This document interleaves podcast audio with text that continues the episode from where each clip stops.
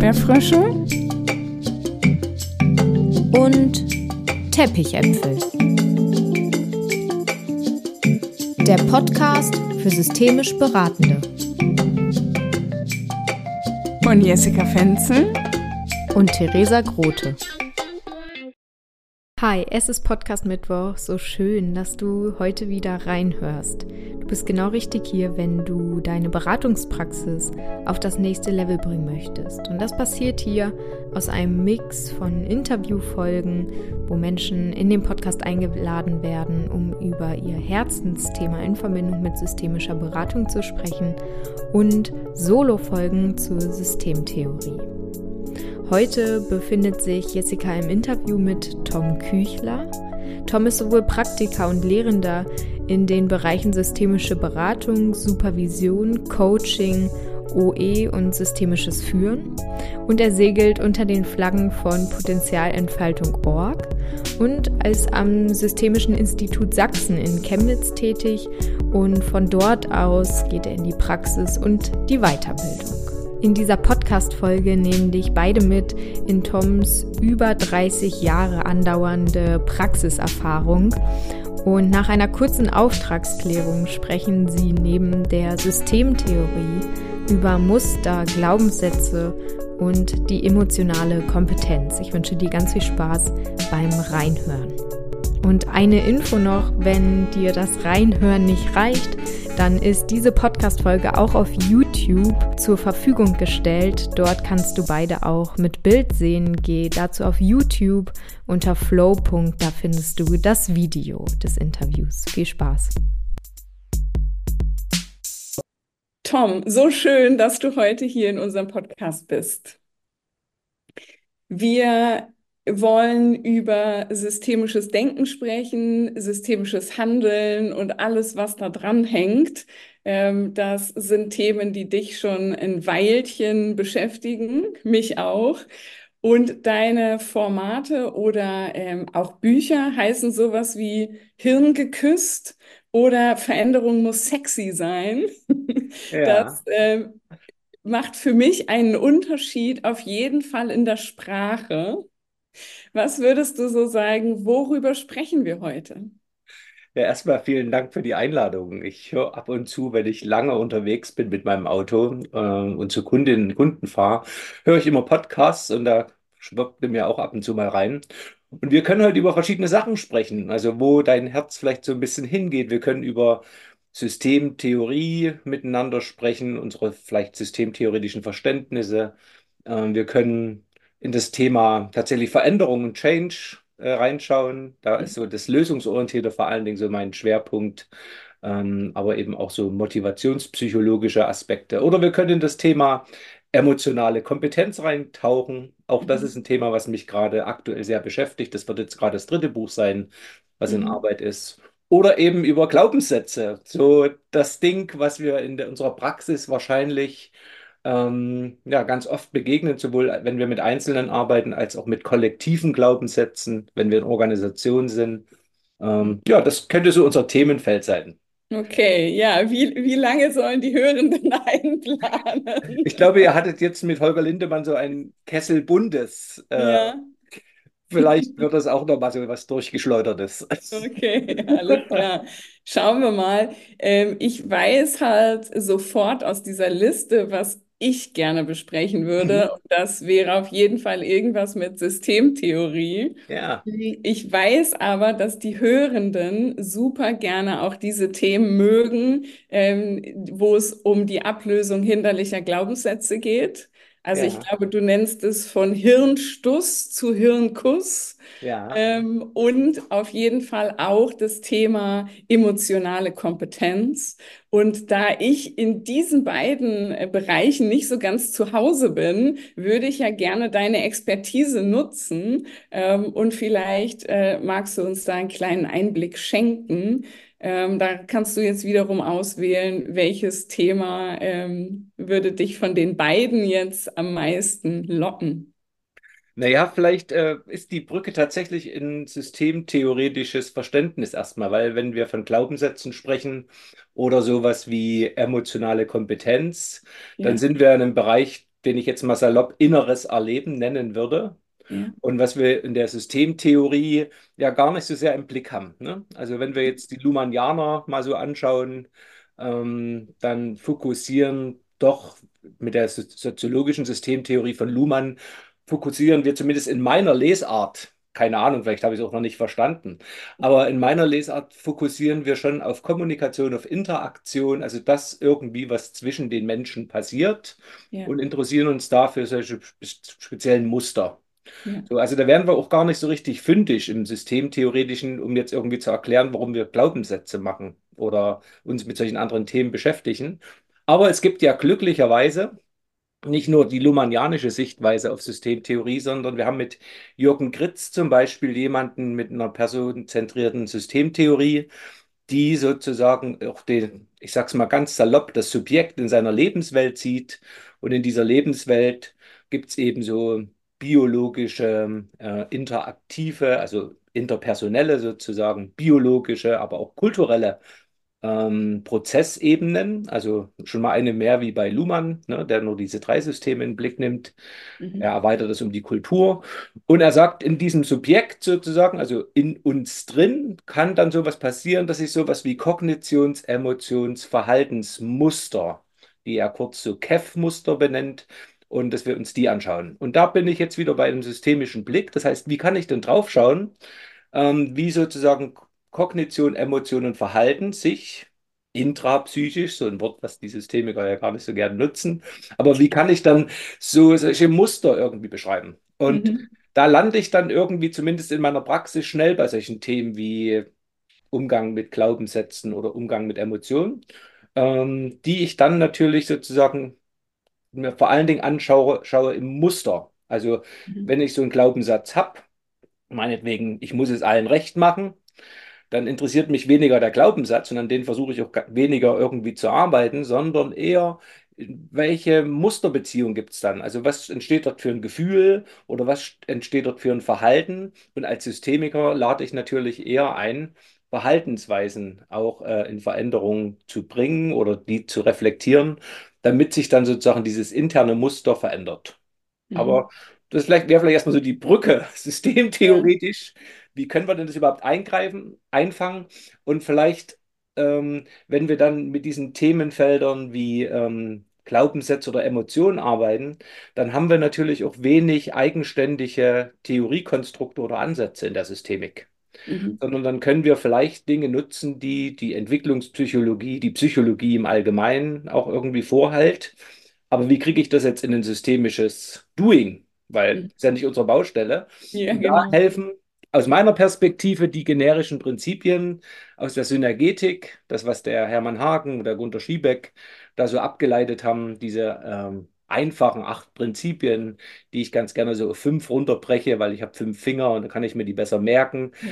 Ähm, und mit diesen Prinzipien kann ich eben irgendwie dann auch andere Methoden ähm, integrieren. Ich tu mal die fünf mal so benennen, also nicht Kann die. ich vielleicht ganz kurz vorher Ja, einhaken, weil klar. als ähm, Systemikerin merke Ja, ich jetzt bei mir so einen gewissen Widerstand. ja, Das ist super. ja erstmal super wichtig und nützlich und wir sollten den abfeiern, weil er uns auf etwas Wichtiges hinweist. In meinem Verständnis ähm, ist es so, dass, dass dieser Begriff Glaubenssätze gar kein äh, Begriff ist, der in systemischen Lehrbüchern oder in systemischer Landschaft wirklich auftaucht. Also du, du holst ihn jetzt da rein und das äh, finde ich super spannend. Ich bin richtig neugierig ähm, und gleichzeitig ist es so, dass wir ja geübt sind darin, auch Begriffe nicht einfach hinzunehmen oder auch Aussagen zu verflüssigen oder so. Und von daher äh, regt sich in mir so die Frage, was ist denn das? Ein Glaubenssatz. Eine Gedankenkonstruktion.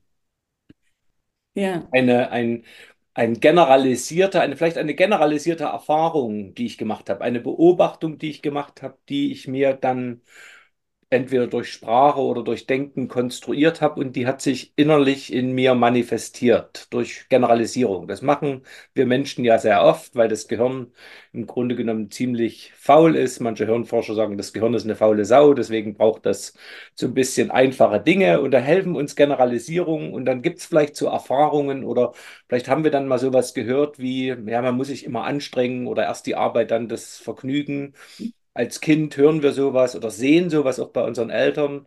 Und dann ist es so ein Muster, ein Denkmuster. Ne? Also Mhm. systemisch würde ich jetzt immer wieder den Musterbegriff irgendwie bevorzugen, ähm, der sich dann irgendwie im Kopf als Autobahn äh, stabilisiert, die wir dann Mhm. immer wieder fahren. Genau, und für den wir ja als AnwenderInnen von solchen Denkmustern auch irgendwie richtig gute Gründe haben, ne? Also wie du sagst, wir haben vielleicht eine Loyalität zu unseren Eltern und wir wollen das dann vielleicht so ähnlich machen, wie die das machen. Ja, Oder ähm, ja, es gibt auf jeden Fall einen Sinn dahinter. genau. Also oft sind die am Anfang ganz sinnig irgendwie, aber dann vergessen irgendwie die Menschen, sowas zu machen wie so eine Pu Pubertät. Und Pubertät heißt ja, ich müll mal so diese, meine Wohnung aus. Also diese ganzen verrückten Gedanken von meinen Eltern, die die mir in den Kopf gepflanzt haben, die stelle ich jetzt mal so in Reflexion und überlege mal, ob das tatsächlich ähm, mein gewolltes Leben ist oder ob ich im gesollten Modus bleibe. Ja, okay. Und das Mhm. ist ja auch was, vielleicht so, was mich so ein bisschen antreibt in meiner Arbeit, dass ich Menschen einladen möchte, ein gewolltes und kein gesolltes Leben zu leben. Ja, Und viele unserer Glaubenssätze, die sind ja nicht von uns, die hat man uns irgendwie reingeballert, mehr Mhm. oder weniger liebevoll. Mhm. Und ähm, die, ich glaube, die sollte man schon mal hinterfragen. Und dann kann man sich auch entscheiden und perfektionistisch und es allen recht zu machen und immer Mhm. lieb zu sein, wenn das dann gewollt ist dann kann man sich das aufs Grabstein schreiben lassen, ne? Das ist Ja. völlig okay. Mhm. Ja, okay.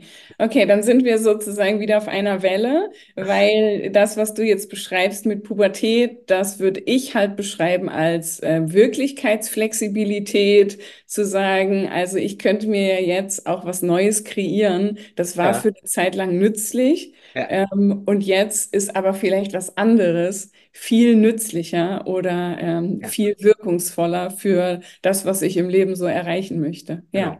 Okay. Oder, oder nochmal anders gesagt, was ganz hilfreich ist, ist, dass wir eben kontextspezifische, du sagst flexible, ich nehme lieber das Wort vitale. Kef-Muster kreieren Mhm. können. Dass wir sozusagen in diesen Kognitions-, Emotions-, Verhaltensmustern, je nach Kontext, eben eine gewisse Flexibilität haben und dann nicht immer in allen Lebensbereichen ständig so oder so aktiv zu sein. Darum Ja, geht es, glaube ich. Das ist so ein Stück die Lösung. Ähm, auf die man so hinarbeiten kann. ja, Flexible Muster. ja. Ich bin bereit für die fünf oder auch acht. Ja, also diese generischen Prinzipien. Ne? Also ich, ich sage ganz gerne, der Hermann Hagen und Gunter Schiebeck haben acht Prinzipien kreiert. Ich mache das ganz gern mit der Hand, mit den fünf Fingern. Ich fange mit den Daumen an. Und da geht es uns ja immer darum, wenn wir mit Menschen arbeiten oder auch im Selbstmanagement, erstmal zu gucken, was läuft denn gut, was ist denn stabil. Mhm. Ähm, in der Beratung schaffen wir dann sowas wie sichere Räume. Wir machen vielleicht das Arbeitsbündnis, klären wir ganz gut, sodass unsere Kundinnen und Kunden auch erstmal sowas wie eine Sicherheit haben. Dann kommen wir zum Zeigefinger und da geht es eigentlich darum, die Muster zu identifizieren. Also was gibt es denn für Muster?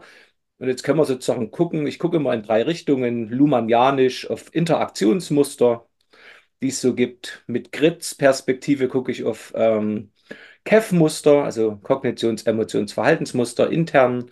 Und mit Chaser gucke ich auf Lösungsmuster. Also Ja, welche Lösungsmuster gibt es im System?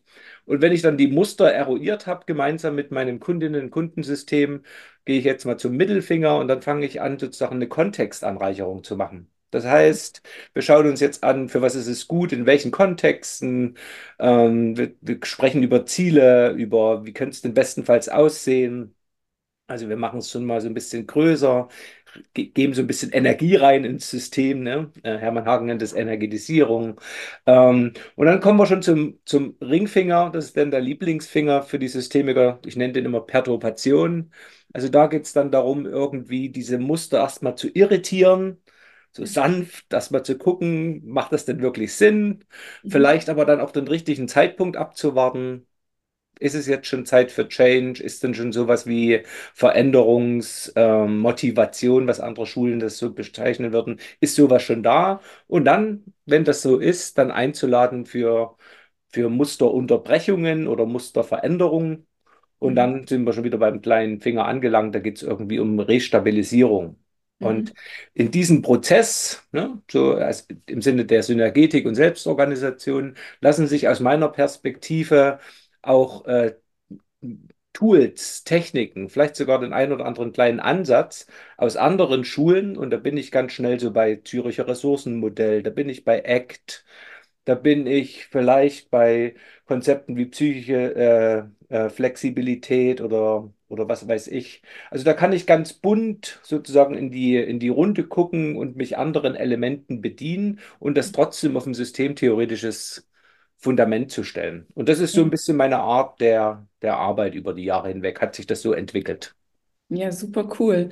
Jetzt würde ich ja sagen, dass wir äh, sowohl hier im Podcast als auch wenn ich jetzt gerade mal mich so mit meinen Weiterbildungsteilnehmenden verbinde, äh, die, die ersten vier, das läuft total gut. Wie, wie du sagst, so, da sind wir so voll zu Hause. Ja, Ähm, aber das Ganze zu stabilisieren und ja, dann nicht an Weihnachten irgendwie wieder unterm Baum zu sitzen und zu denken, ah Mist, jetzt, jetzt habe ich es wieder so gemacht. Oder im Streit mit der Partnerperson dann doch wieder an der oder der Stelle so voll abzugehen oder so. Ähm, was, was nutzt du, um diese, ja, ich sag jetzt mal Stabilisierung, du hast Restabilisierung gesagt, aber um da wirklich auch eine Sicherheit in neuen Überzeugungen oder Mustern äh, einzuladen? ja. Ich glaube, ähm, um das ganz gut zu machen, braucht es auch nicht immer uns. Ne? Also ich, davon gehe ich erstmal aus. Es braucht ähm, nicht immer irgendwie eine Beraterin, einen Berater an seiner Seite, sondern Menschen sind in der Lage, das ganz automatisch alleine zu tun. Mhm. Und ich glaube, ähm, ich bin ja auch eher so ein Kurzzeitcoach, Kurzzeittherapeut. Äh, das heißt, Mhm. ich sehe meine Kunden ganz oft auch nur, lass es mal so im Schnitt zwei Sitzungen sein oder drei. Mhm. Äh, aber viel mehr, die meisten sind, glaube ich, Einmalberatungen, die ich habe. Mhm. Und das heißt, ich durchlaufe diesen Prozess natürlich dann auch nicht in seiner Gänze, sondern ich packe da auch so ein bisschen, auch eher im äh, lösungsorientierten Modus, versuche ich an den Stellen irgendwie zu greifen, wo es sinnvoll ist. Das heißt, ich kann nur in der Beratung jetzt etwas tun, was möglichst sozusagen dann hilft. Und was ich so über die Jahre hinweg gelernt habe und was ich auch äh, verändert habe, ist, dass ich eben bei dem Thema Zielsetzung die ersten Jahre nicht sonderlich gut war. Da war ich im Modus von DeShazer und ähm, ähm, vielleicht Smart und Co. Und das bringt keine Langfristigkeit aus meiner heutigen Erfahrung, sondern ich muss es irgendwie schaffen, zumindest das Stand meines derzeit gültigen Irrtums, ähm, die Menschen einzuladen, gescheite Ziele zu entwickeln. Und dann bin ich eher in dem Bereich der Mottoziele was die Maya Storch da so beschreibt, also Ziele zu definieren, die vielleicht sozusagen auch auf der Ebene der somatischen Marker, also des Körpers irgendwie aktiv sind und nicht so verkopft auf der linken Gehirnhälfte verankert, Mhm. sondern eben rechtshörnige Ziele zu Ja. entwickeln. Dann passiert sowas automatisch. Und als zweiten Lifehack würde ich vielleicht mal sagen, sowas wie, ähm, dass es, dass es den Menschen gelingt, mit sich, egal ob sie das machen in Richtung, ob sie sich so oder so verhalten, mit sich im Reinen sind. Mhm. Also, dass sie sich distanzieren können oder, also das heißt nicht wegdrücken, also dass sie sozusagen mit denen, wenn es mal nicht so gut läuft, trotzdem äh, wohlwollend mit sich umgehen können. Ja, ja. Und Mhm. was mir da tatsächlich hilft, ist so ein Ansatz, den ich auch noch gar nicht so lange kenne, in den ich mich aber so ein bisschen auch, ja, fast schon Schock verknallt habe, ist so ACT. Mhm. die Akzeptanz-Commitment-Therapie vor allen Dingen mit der Idee der Diffusion. Ja, Und Diff Diffusion heißt, dass wir oft, das ist das Gegenteil, wir sind oft fusioniert mit einem komischen Gedanke oder einem komischen Gefühl und das ist echt so wie verkettet ja, mit einem Verhalten. Und die Lösung ist gar nicht sozusagen immer diese, dieses Mindset zu verändern, die Glaubenssätze zu verändern oder so ein komisches Gefühl, was man da hat, irgendwie zu verändern, sondern dass man schafft, in so eine Lücke zu gehen, also sich in die Diffusion begibt und in dieser Diffusion sozusagen dann sich neu ausrichtet. Und wenn meine Kunden und ich selber, nutze dasselbe Wissen ja auch für mich selber, wenn ich das dann geschnitten habe, Mhm. dann wird es auch ein bisschen leichter, auch im Sinne von Restabilisierung. Mhm. Ja, und ansonsten ist bei Restabilisierung natürlich all das, was wir schon kennen, so diese kleinen Schritte und whatever Ja. Gedöns. Ja, und für Menschen, die vielleicht noch nicht ganz so tief drin sind wie wir beide, ähm, was würdest du sagen, ähm, welche Mottoziele entwickeln Menschen? Was hast du da vielleicht schon mal von deinen Kunden, Kundinnen gehört? Naja, Mottoziele beschreiben ja eher ein inneres Erleben und gar kein äußeres Verhalten. Ja. Ne? Und dann Mhm. sind das oft vielleicht sowas wie ähm, geduldsam sein irgendwie. Oder ich mache einfach mal so mein, mein Mottoziel so aus dem letzten Jahr transparent. Das war, ging so in Richtung äh, Dankbarkeit und Demut. Mhm. Also dankbarer zu sein, demütiger zu sein. Das war so in den letzten Jahren oder im letzten Jahr so ein, nach Corona, als ich so eine kleine innere Stressaktion in mir hatte. Das Mhm. kann man vielleicht nachvollziehen als Mensch, der mit Menschen arbeiten muss, wo Mhm. dann sozusagen irgendwie alles anders ist. Äh, Ja. Und mein neues Mottoziel geht eher ähm, nochmal so in die Richtung Sanftmütigkeit. Mhm. Mhm. Und das ist jetzt gar nichts Smartes. Ja, genau. Mhm. Und, ähm, Gut. und diese, diese Worte, die, die du jetzt natürlich jetzt äh, im, im Bild siehst oder vielleicht im Podcast einfach nur hörst, die sind natürlich dann oder die sollten gekoppelt sein mit dem Bild. Ja. Weil unser Gehirn, also unsere rechte Seite, die kennt halt keine Worte. Das Mhm. versteht die ja nicht, die versteht nur Bilder und Mhm. Gefühle. Das Mhm. heißt, äh, wenn ich da diese Worte nutze, muss das ja mit einem Gefühl oder, und das können wir am bestenfalls mit Bildern erzeugen, gekoppelt sein, sodass sich das langfristig trägt. Mhm. Und deswegen lade ich immer meine Kunden ein, Bilder zu generieren, zu finden. Ne? Ähm, Ja. ich habe da jetzt Kunden, die sind dann schon kreativ. Mit KI kann man ja ganz viele neue Bilder bauen, äh, die man gar nicht selber suchen kann. Also da haben wir schöne äh, neue Welten. Bin da ganz Ja. gespannt, was da so kommt. Ja, okay. Mhm. Ja. Das heißt also, um beide Gehirnhälften zusammenzubringen, dürfen wir äh, quasi den Kopf mit, ich kann ein Mottoziel formulieren, aber auch den Körper und das Bild und schon einmal auch so diese Empfindung. Wie ist das denn, Ja. wenn ich sanftmütig durch meine Zeit gehe und äh, wie wirkt sich das dann wiederum auch auf die Menschen aus, die ich da begegnen werde? Vielleicht nur noch ein Gedanke. Also dahinter steht ja auch eine systemische Theorie, die zumindest so den, das Gehirn betrifft. Das ist die PSI-Theorie von Julius Kuhl. Und im Kern geht es eigentlich bei diesen, ähm, bei diesen ähm, Mottozielen darum, dass eben nicht mein linker Teil, also mein Verstand, die Ziele setzt, weil das sind die Ziele, die alle wir nicht erreichen Ja. Sondern dass die Rechte gehören, und das ist sowas wie, wenn unser Gehirn äh, ein Unternehmen wäre, wäre auf der rechten Seite die Produktion und die Geschäftsführung und auf der linken Seite vielleicht sowas wie das Planungsbüro und das Controlling. Mhm. Und die, die Ziele, die wir haben, die sollte die Geschäftsführung machen. Das heißt, da müssen wir rein auf die rechte Gehirnhälfte und dann Mhm. brauchen wir sozusagen auch das Planungsbüro, was dann überlegt, ja, wie machen wir es denn? Ganz Ja. konkret. Mhm. Aber unser Planungsheini, der sollte nicht die Ziele machen. Das wäre auch für ein Unternehmen echt verrückt. Ja. Ja, und ich glaube, dass das ja auch der Teil ist, ich unterstelle dir das jetzt mal ganz frech, der uns auch ganz viel Spaß macht. Also, weil ich systemische Beratung und alles, was da noch drumrum ist, einfach auch als unglaublich kreativ empfinde, wo wir eben genau Bilder erfinden können, Geschichten erfinden können, wo, ja, wo richtig die Party abgeht. Ja, ja. Das, das wollen wir doch, weil sowas wie setz dich mal hin und füll jetzt mal dieses Arbeitsblatt aus. Welches sind deine fünf Ziele für dieses Jahr? Äh, oh, das, das ist doch, ich weiß nicht, ob du das so sagen würdest, aber das ist richtig unsexy. Völlig.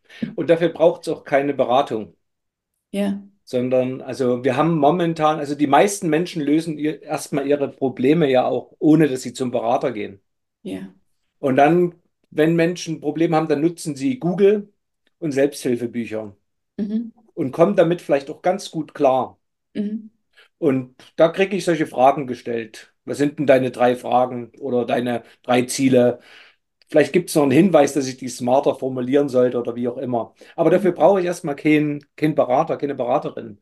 Was Ja. mit den nächsten Jahren noch dazukommen werden, was die Brücke noch schließt zwischen dem Selbsthilfebuch und uns, ist die KI. Mhm. Es wird wunderbare KI-Beraterinnen, Berater geben, die Menschen nutzen, ähnlich wie ein Buch, Mhm. wo aber vielleicht noch mal jemand nachfragt und sagt, echt jetzt, wirklich, bist du dir ganz sicher? So. Mhm. Und das heißt sozusagen für Beratung in echt, da müssen wir schon ein bisschen mehr bieten auch Ja. Ja. als das. Und ich glaube, Beratung für mich ist ganz, hat ganz viel mit Menscheln zu tun.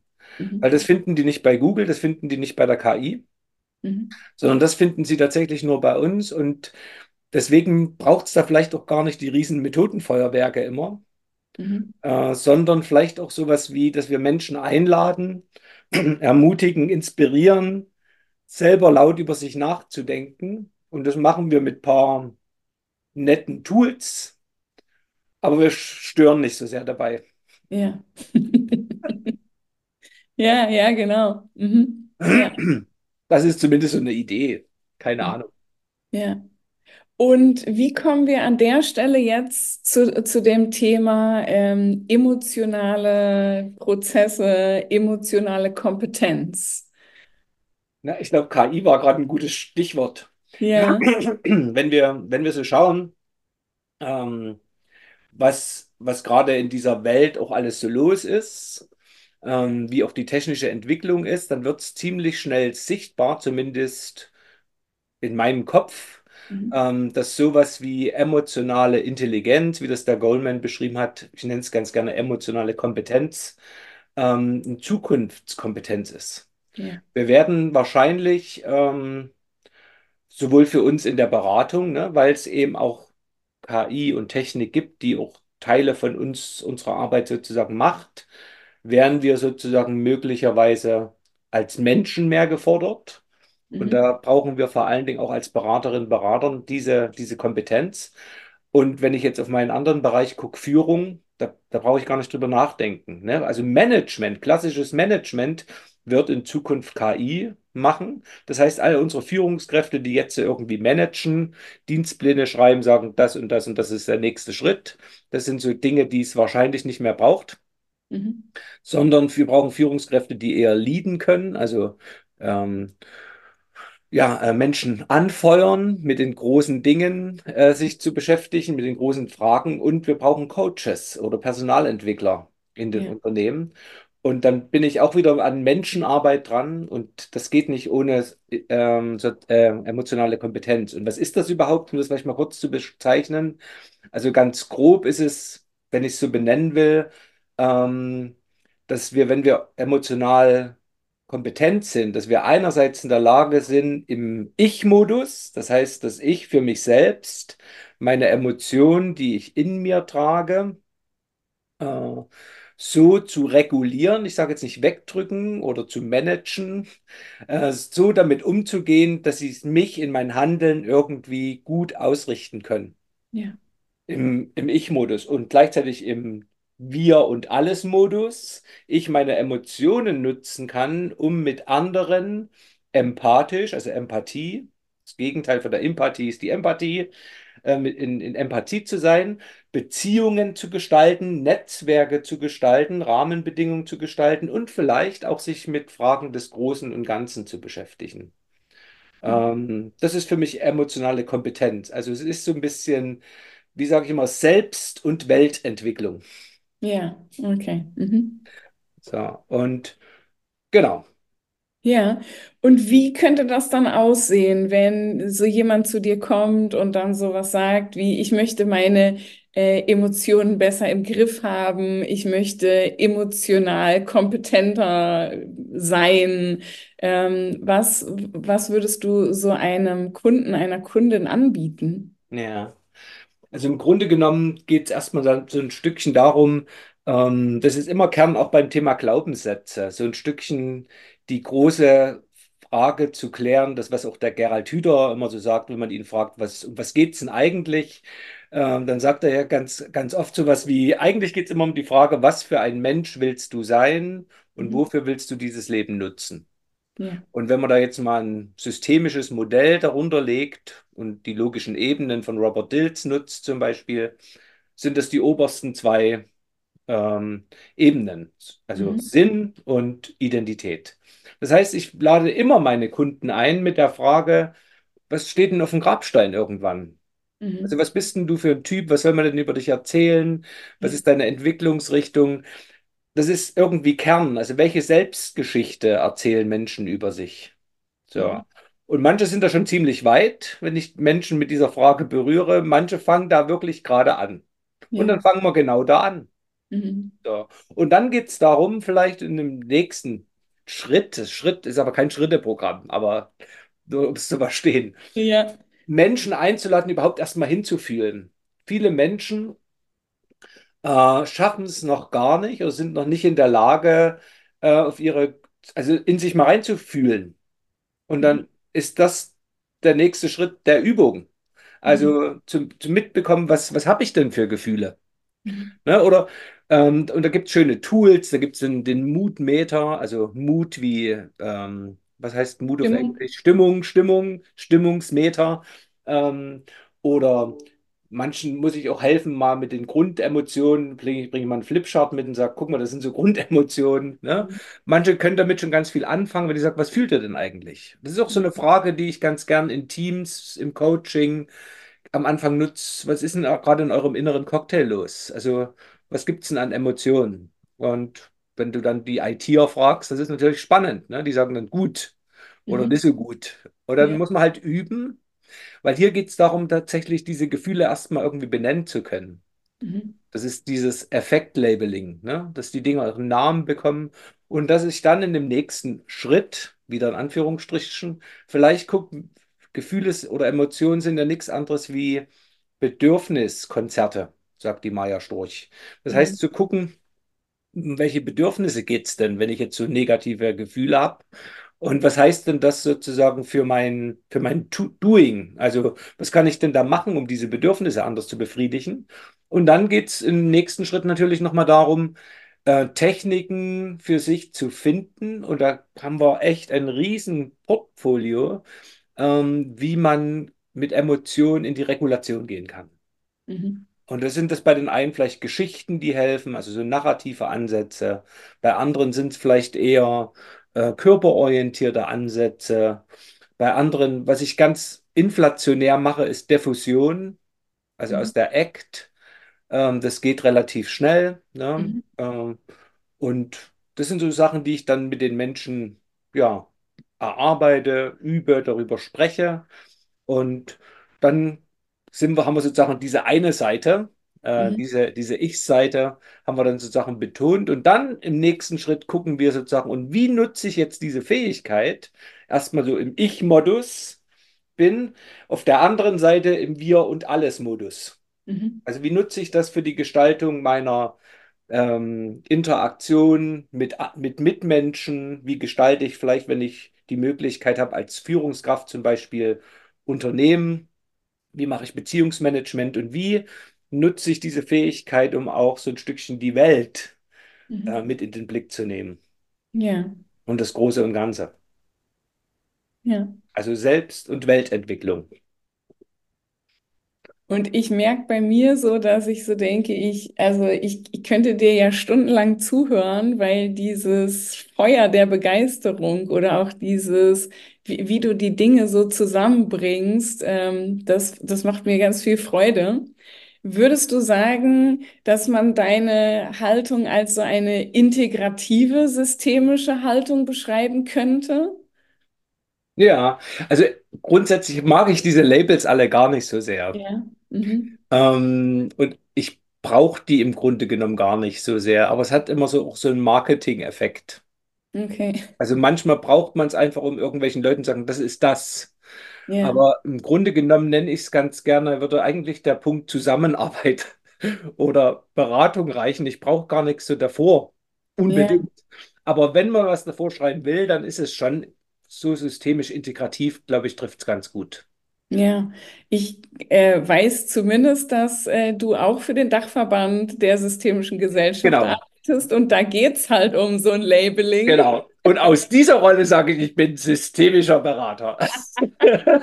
Gut, gut. Ähm, ja, weil, weil ich so bei mir merke, dass ich, ähm, also ich, ich kann es jetzt nicht mit hundertprozentiger Wahrscheinlichkeit sagen, aber Maja Storch ist keine Systemikerin im klassischen Sinne. ACT kommt, äh, Akzeptanz und Commitment Therapie eher aus der verhaltenstherapeutischen Richtung. So, also es gibt genau. Genau, ähm, kommt möglicherweise eher aus so einem äh, buddhistischen Hintergrund oder wo auch immer du es verorten willst. Ja. Ähm, und ich so denke, das sind alles so ähm, Konzepte, die ich selber auch als nützlich empfinde. Und gleichzeitig sind sie ja nicht in erster Linie ähm, in systemischen Weiterbildungen zu finden. Leider. Ja, also in einigen. In, in einigen vielleicht schon. Also wenn ich jetzt auf meine Weiterbildung schaue, ähm, ähm, dann gibt es natürlich da schon eine Prise davon mit, ne? Ja, ja. Und die Frage ist ja, und da, und dafür dann, das ist ja die, wo ich so ein bisschen auch eingeleitet habe, ist, wie schaffe ich es, sozusagen genau solche, ich nehme jetzt einfach mal so einen Ansatz der Diffusion, der kommt jetzt völlig woanders her. Mhm. Und ich kann den jetzt aber trotzdem auch in ein systemisches Konzept integrieren.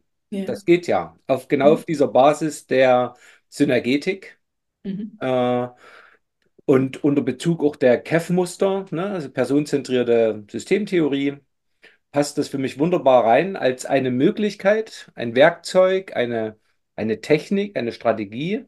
Und da muss ich nicht den ganzen Act-Ansatz sozusagen damit mitverkaufen. Mhm. Aber selbst den könnte ich mit reinverkaufen, weil der ist erstmal auch okay. Das Einzige, er ist, er ist nicht, also Systemik heißt ja erstmal, ich, ich habe kein, ähm, ich habe keine Richtung, in die ich arbeite. Da bin ich frei von Zielneutralität. Mhm. ACT sagt, ich habe eine klare Ziel. Ziel ist, ich will die psychische Flexibilität der Menschen fördern. Ja.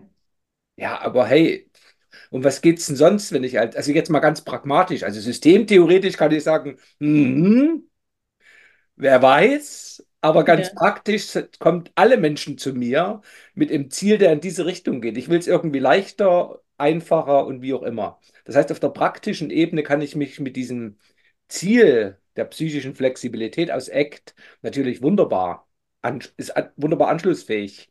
Und Mhm. das ist für mich Ja. immer der Kern auch von Systemtheorie. Äh, bei aller theoretischen Betrachtung ist für mich immer die Frage, und nu? Also, Mhm. was kann ich jetzt dafür nutzen? Was, welchen Mehrwert bringt's? Was davon kann ich morgen meinen Kunden davon zum Beispiel erzählen, was es, was ihm hilft? Ja. Und da bin ich bei manchen Systemtheorien weit weg, um da nochmal äh, Kollege Luhmann ins Spiel zu bringen. Ne? Äh, und Mhm. bei manchen bin ich dann ein bisschen prakt praxisnäher. Ja. Genau. Also ich glaube, dass wir da ja äh, ganz schnell bei dem Begriff der Haltung sind und Mhm. ich immer sage, in einer systemischen Haltung kann ich mich an allem bedienen, was das Buffet so hergibt, ähm, weil ich ja die Haltung habe, ich weiß es nicht besser als du. Ich mache dir ein Angebot, du kannst es nehmen, wir gucken, ob dir das zieldienlich oder passend ist. Und ähm, ich, ich bleibe in meiner Neutralität deiner Veränderung gegenüber. Ja, ja, ja. Das ist auch eine spannende Frage. Was ist denn eigentlich die Haltung und wie begründen wir denn die, ne? Ja, Also klar, ne? Also wie, wieso, wieso, wieso sind wir so? Wieso, was, was ist das? Was ist für dich denn der Kern? Darf ich dich mal fragen, was ist, wenn du dein, wenn ich, wenn du versuchen müsstest, so systemische Haltung irgendwie so in drei Sätzen? Ja, ich habe es ja gerade schon mal, ich es ja Genau. gerade schon mal Ja, versucht. ja, Für mich ist sozusagen wirklich ähm, das Wichtigste an der, an der Haltung die Idee, dass alles schon da ist, Ressourcenorientierung und die Leute nicht extra noch was lernen müssen, 15-Schritte-Programm oder so, ähm, dass es ganz wichtig ist, als beratende Person in einer Haltung des Nichtwissens und der Neugier zu bleiben, immer wieder so ein, ah, so machen Sie das. Ah ja, ah, okay. Und dann eben die Neutralität zu sagen, also ich habe damit gute Erfahrungen gemacht. Oder Tom Küchler hat mir im Podcast-Interview erzählt, er macht gute Erfahrungen da und damit. Inwiefern das für Sie passend ist, das müssen Sie für sich überprüfen.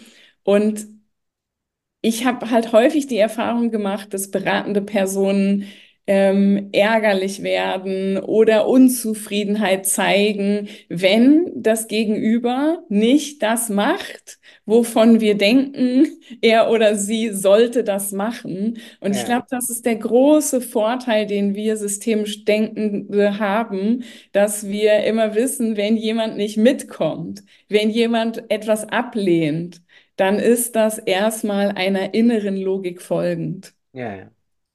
Ja, kann ich ganz gut mitgehen. Ich würde vielleicht nur noch ergänzen, wenn ich so nach Haltung gefragt werde, würde bei mir vielleicht die Kontext- und Musterorientierung noch mit auftauchen, Mhm, dass mhm. wir, dass wir es irgendwie alles irgendwie im Kontext betrachten und Ja, ähm, die Multiparteilichkeit oder Allparteilichkeit. Das mhm, ist für mich, glaube ich, auch noch ein ganz wichtiges Punkt, wichtiger Punkt. Auch in aktuellen Zeiten, wenn ich da so auf ähm, Konflikte, Dynamiken, Krisen schaue, da denke ich manchmal, wo, wo ist denn bei den SystemikerInnen auch manchmal sowas wie multiparteiliches Verständnis? mhm. Das rutscht irgendwie ein bisschen weg, Ja, ne, wenn wir da auch auf große Krisen, Konflikte gucken. ja, ja. Das ist mir noch ganz wichtig, da eben irgendwie, ja, so ein bisschen nicht in so Bubbeln zu sein, sondern irgendwie auch da, irgendwie dazwischen. Ja, genau. Ähm, für mich ist das halt Beziehungsneutralität Mhm. ähm, und, und ja, letztendlich ja auch Konstruktneutralität. Also ja, Ja, ähm, genau. Ich, ich finde halt äh, von Haltungen jetzt äh, das so zu klassifizieren, weil du sagst, wenn du es in drei Sätzen, dass ich so denke, ja, was ist mit den anderen Haltungen, die müssen wir jetzt ja, auch kurz aufzählen. Ähm, ja. ja. Also, was ich da in der Lehre ganz gerne nutze, ist der Matthias Ochs. Der hat da mal so, wie nennt er das, praxeologische Grundorientierung, wenn ich es jetzt richtig im Kopf habe. Ähm, und da versucht er sozusagen so diese aus, aus Systemtheorie und Konstruktivismus, was ja so unsere, wie könnte man sagen, zwei erkenntnistheoretischen Pfade sind. Ne? Also Mhm. Mhm. systemisch wird es ja nur dann, wenn eins von den beiden drin ist. Also entweder Konstruktivismus oder Systemtheorie. Und dann Mhm. haben wir so Ansätze, die sind entweder nur eins von beiden, manche lehnen das andere ja sogar ab oder brauchen es nicht. Ne? Wenn ich jetzt Lösungsorientierung hernehme, in meiner Leseart ist es höchstens angewandter Konstruktivismus, aber wenig, also hat ja keine Systemtheorie. Mhm. Wozu auch, ne? Mhm. Ähm, und aus diesen zwei äh, Grundorientierungen abgeleitet hat er dann so ein paar Grundorientierungen definiert und die finde ich ganz praktisch so auch für die Lehre. Ne? Ich weiß gar nicht, wo die veröffentlicht sind, ähm, aber er nennt da die Lösungsressourcenorientierung, Kontext- und Musterorientierung, Kunden- und Auftragsorientierung, Kooperation und Beziehungsgestaltung, Neugier, Kreativität und letztendlich Allparteilichkeit und Neutralität. Mhm. Und ja, das ist, damit ist, glaube ich, ganz gut. Als ich angefangen habe, vor, vor 100 Jahren zu lernen, waren es immer so die vier, die man uns so reingebetet hat. Ne? Also Mhm. Anerkennung, also Wertschätzung, Nichtwissen, Neutralität und Allparteilichkeit. Ne? Das waren auch Ja. noch so alte Worte, Worte aus den, von den Familientherapeutinnen und Therapeuten. Aber im Mhm. Grunde genommen ist es genau das. Ja. Und wenn ich dich auch als langjährig Lehrenden jetzt schon mal hier habe, ähm, Mhm. ist ja für mich auch immer wieder so die Frage, wie können wir Menschen gut auf diesem Weg begleiten, zu diesen Haltungen zu finden? Denn das so zu hören, ja, okay, Ressourcenorientierung, das ist ja leicht gesagt. Aber dann, wenn einem jemand gegenüber sitzt, dann wirklich auch auf diese Ressourcen zu schauen und die aufzudecken und zu aktivieren und so weiter. Also, ähm, wie lädst du Menschen ein, in diese Haltung zu kommen, in, in deinen Weiterbildungsformaten? Ja, das ist eine gute Frage. Ähm, und da gab es viel Trial and Error über die ganzen Jahre, die ich das jetzt sozusagen schon mache. Und der aktuelle Weg ist irgendwie, die Menschen ziemlich zeitnah mit, mit den theoretischen Grundlagen in Berührung zu bringen, aber das nicht auf diesem Level zu lassen, sondern ihn von Anfang an irgendwie auch schon äh, Sachen mitzugeben, mit denen sie äh, praktisch schnell tätig sind. Mhm. Und das ist, da ist für mich die, die, Lösungsorientierung nach die Chaser ähm, ein wunderbarer Ansatz, der erstmal vom, vom Doing Mhm. ähm, sehr einfach ist und wo man ganz schnell wei weiterkommt und wo ich ganz schnell als äh, Teilnehmer in so einer Wert äh, Weiterbildung oder Teilnehmerin merke, ei, ich bin schnell irgendwie auch wirksam und es, es und ich spüre vielleicht sozusagen im Doing genau das Nichtwissen. Ich muss gar nicht nach dem Problem fragen und der ist trotzdem glücklich. Also, dass die sozusagen irgendwie mitbekommen, ähm, dass es geht und dann so Step by Step eben aufzubauen, auch mit den Methoden komplexer zu werden, mit den Theoriekonzepten irgendwie komplexer zu werden. Und es, das kennst du ja auch, es braucht Zeit. Also ich bin glücklich, wenn unsere Teilnehmer so nach einem Jahr sagen, ich glaube, das mit der systemischen Haltung, das verstehe ich so langsam. Mhm. Und die, die dann sagen, und ich weiß, wie ich es bis jetzt verstehe, habe ich es noch nicht verstanden, dann bin ich noch glücklicher. Ja, ja. Ja. Ich glaube, das ist ja auch vielleicht etwas, was uns so verbindet, dass wir alle nicht aufhören, auch zu suchen und zu forschen und zu lesen und solche Interviews zu führen, ähm, um uns gegenseitig auch immer wieder anzufachen, weil Mhm. es, weil es eben nicht darum geht, etwas, was, was, ähm, was einmal erfunden wurde, immer wieder abzurufen. So, ja, Genau. Ja. ja, okay. Ja, wenn du für dich jetzt noch mal so reingehst in unser Gespräch und vielleicht auch so mit dem Abgleich, was dachtest du, worüber wir sprechen und worüber haben wir gesprochen, was wäre dir noch wichtig?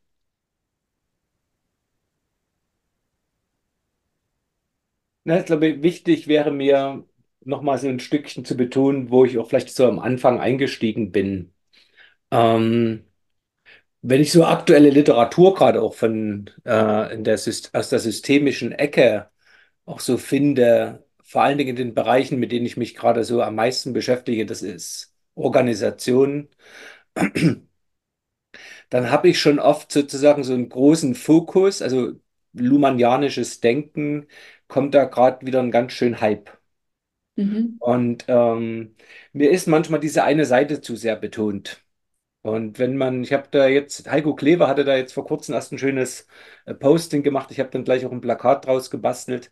Selbst Luhmann hatte sozusagen mit 30 Jahren Abstand, glaube ich, dazwischen auch sich unterschiedlich positioniert. Dass er einerseits am Anfang sagte, ja, die Organisation oder das Miteinander, das braucht mehr. Ähm, ja, das reicht, wenn wir uns da auf Programme, auf Strukturen und Prozesse ähm, fokussieren und das, der, Mensch, der, der muss da irgendwie rausgehalten werden oder das Menschliche muss kontrolliert werden, so in etwa. Und 30 Jahre später sagt er irgendwie, das mag vielleicht irgendwie paradox klingen, aber wir brauchen, glaube ich, mehr Menschlichkeit. Mhm. Und ähm, darum geht es mir so ein bisschen. Also das systemisches äh, Denken und Doing, vor allen Dingen in der Unternehmensberatung, eben sich nicht unbedingt immer nur fokussieren muss auf, auf Strukturen, Prozesse, äh, Programme. Natürlich geht das unheimlich schnell und das mache ich auch, wenn ich äh, Unternehmensberatung mache.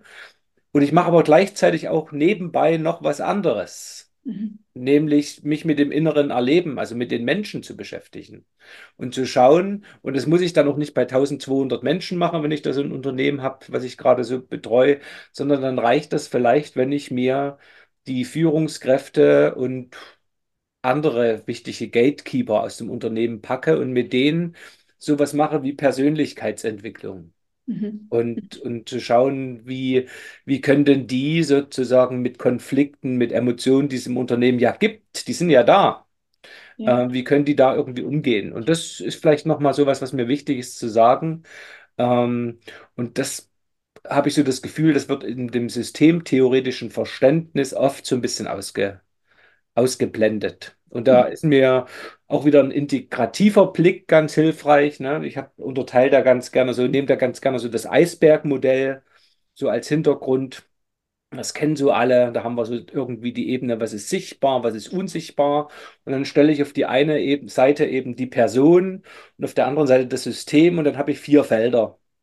Mhm. Und da habe ich sozusagen eben immer, wenn ich gucke, Verhaltensweisen von einzelnen Personen und die Struktur in einer Organisation. Ich habe das innere Erleben und sowas wie die Kultur in der Organisation. Mhm. Und da gibt es natürlich gute Verknüpfungen zum integralen Modell von Ken Wilber, ne, was jetzt nicht erstmal per se gleich was Systemisches ist. Aber wir haben es dann auf links gedreht, sozusagen, dass das Eisbergmodell dahinter passt. Aber genau in diesen vier Quadranten, da werde ich systemisch wirksam und ja. auf Grundlage auch von Systemtheorie. Mhm. Und das macht mir eine große Freude. Vor allen Dingen an diesen, was ist denn so unter dem Eisberg? Mhm. Äh, eben da auch irgendwie das in Organisationen besprechbar zu machen. Ja. Ja. Ja. Schön, schön. Ich, ich finde es irgendwie interessant, dass wir ja auch Dinge äh, gelesen haben, uns beschäftigt haben. Jetzt zum Beispiel äh, sprichst du Ken Wilber an oder so und ich so denke, das ist ja auch so ein bisschen mit offenen Augen durch die Welt gehen. Ja, unbedingt. Das ist ja jetzt, das ist ja jetzt keine systemische Lektüre und trotzdem haben wir beide die gelesen, aus welchen Gründen auch immer. Ähm, und, und ich so denke, das ähm, würde ich so gerne nochmal betonen, dass das, was die Menschen eh beschäftigt, die jetzt diesen Podcast hören oder die uns vielleicht im Video sehen, ähm, dass man das, was einen eh umgibt, auch super gut nutzen kann. Gunter Schmidt würde wahrscheinlich sagen, utilisieren kann äh, für die Arbeit mit Menschen. Denn letztendlich treffen ja auch zwei Menschen oder viele Menschen aufeinander, die ähm, ja auch vielleicht ähnliche Erfahrungen gemacht haben, weil wir sind ja nicht, wir sind ja nicht draußen, sondern wir sind ja mittendrin äh, als äh, die, die nicht von außen objektiv betrachten können. Ja. Und es wäre auch ziemlich unsystemisch, wenn wir sagen würden, der systemische Blick ist die Wirklichkeit.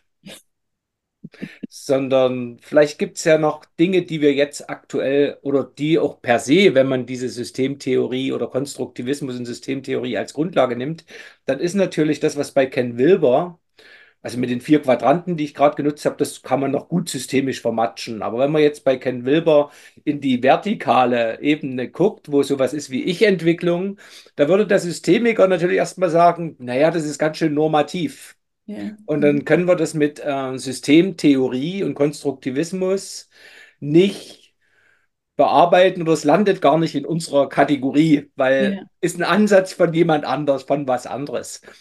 Und gleichzeitig merken wir doch aber auch, wenn wir mit Menschen arbeiten, dass doch da trotzdem was dran ist. Ja. So, und jetzt wird es doch irgendwie spannend. Mhm. Und jetzt kommt genau für mich dann der Punkt zu sagen, ja, wie integriere ich jetzt bestimmte Denkarten, auch aus anderen Konzepten, in mein systemisches Modell? Oder wo verlasse ich auch ganz bewusst den Heimathafen und sage, mit diesen Theoriekonstrukten komme ich jetzt ja nicht weiter. Ich brauche mhm. eine andere Theorie, mhm. die mich handlungsfähig dann irgendwie machen lässt und dann mache ich eben was anderes. Ja. Und solange ich das dann nicht systemisch benenne, ist doch alles auch schick. ja.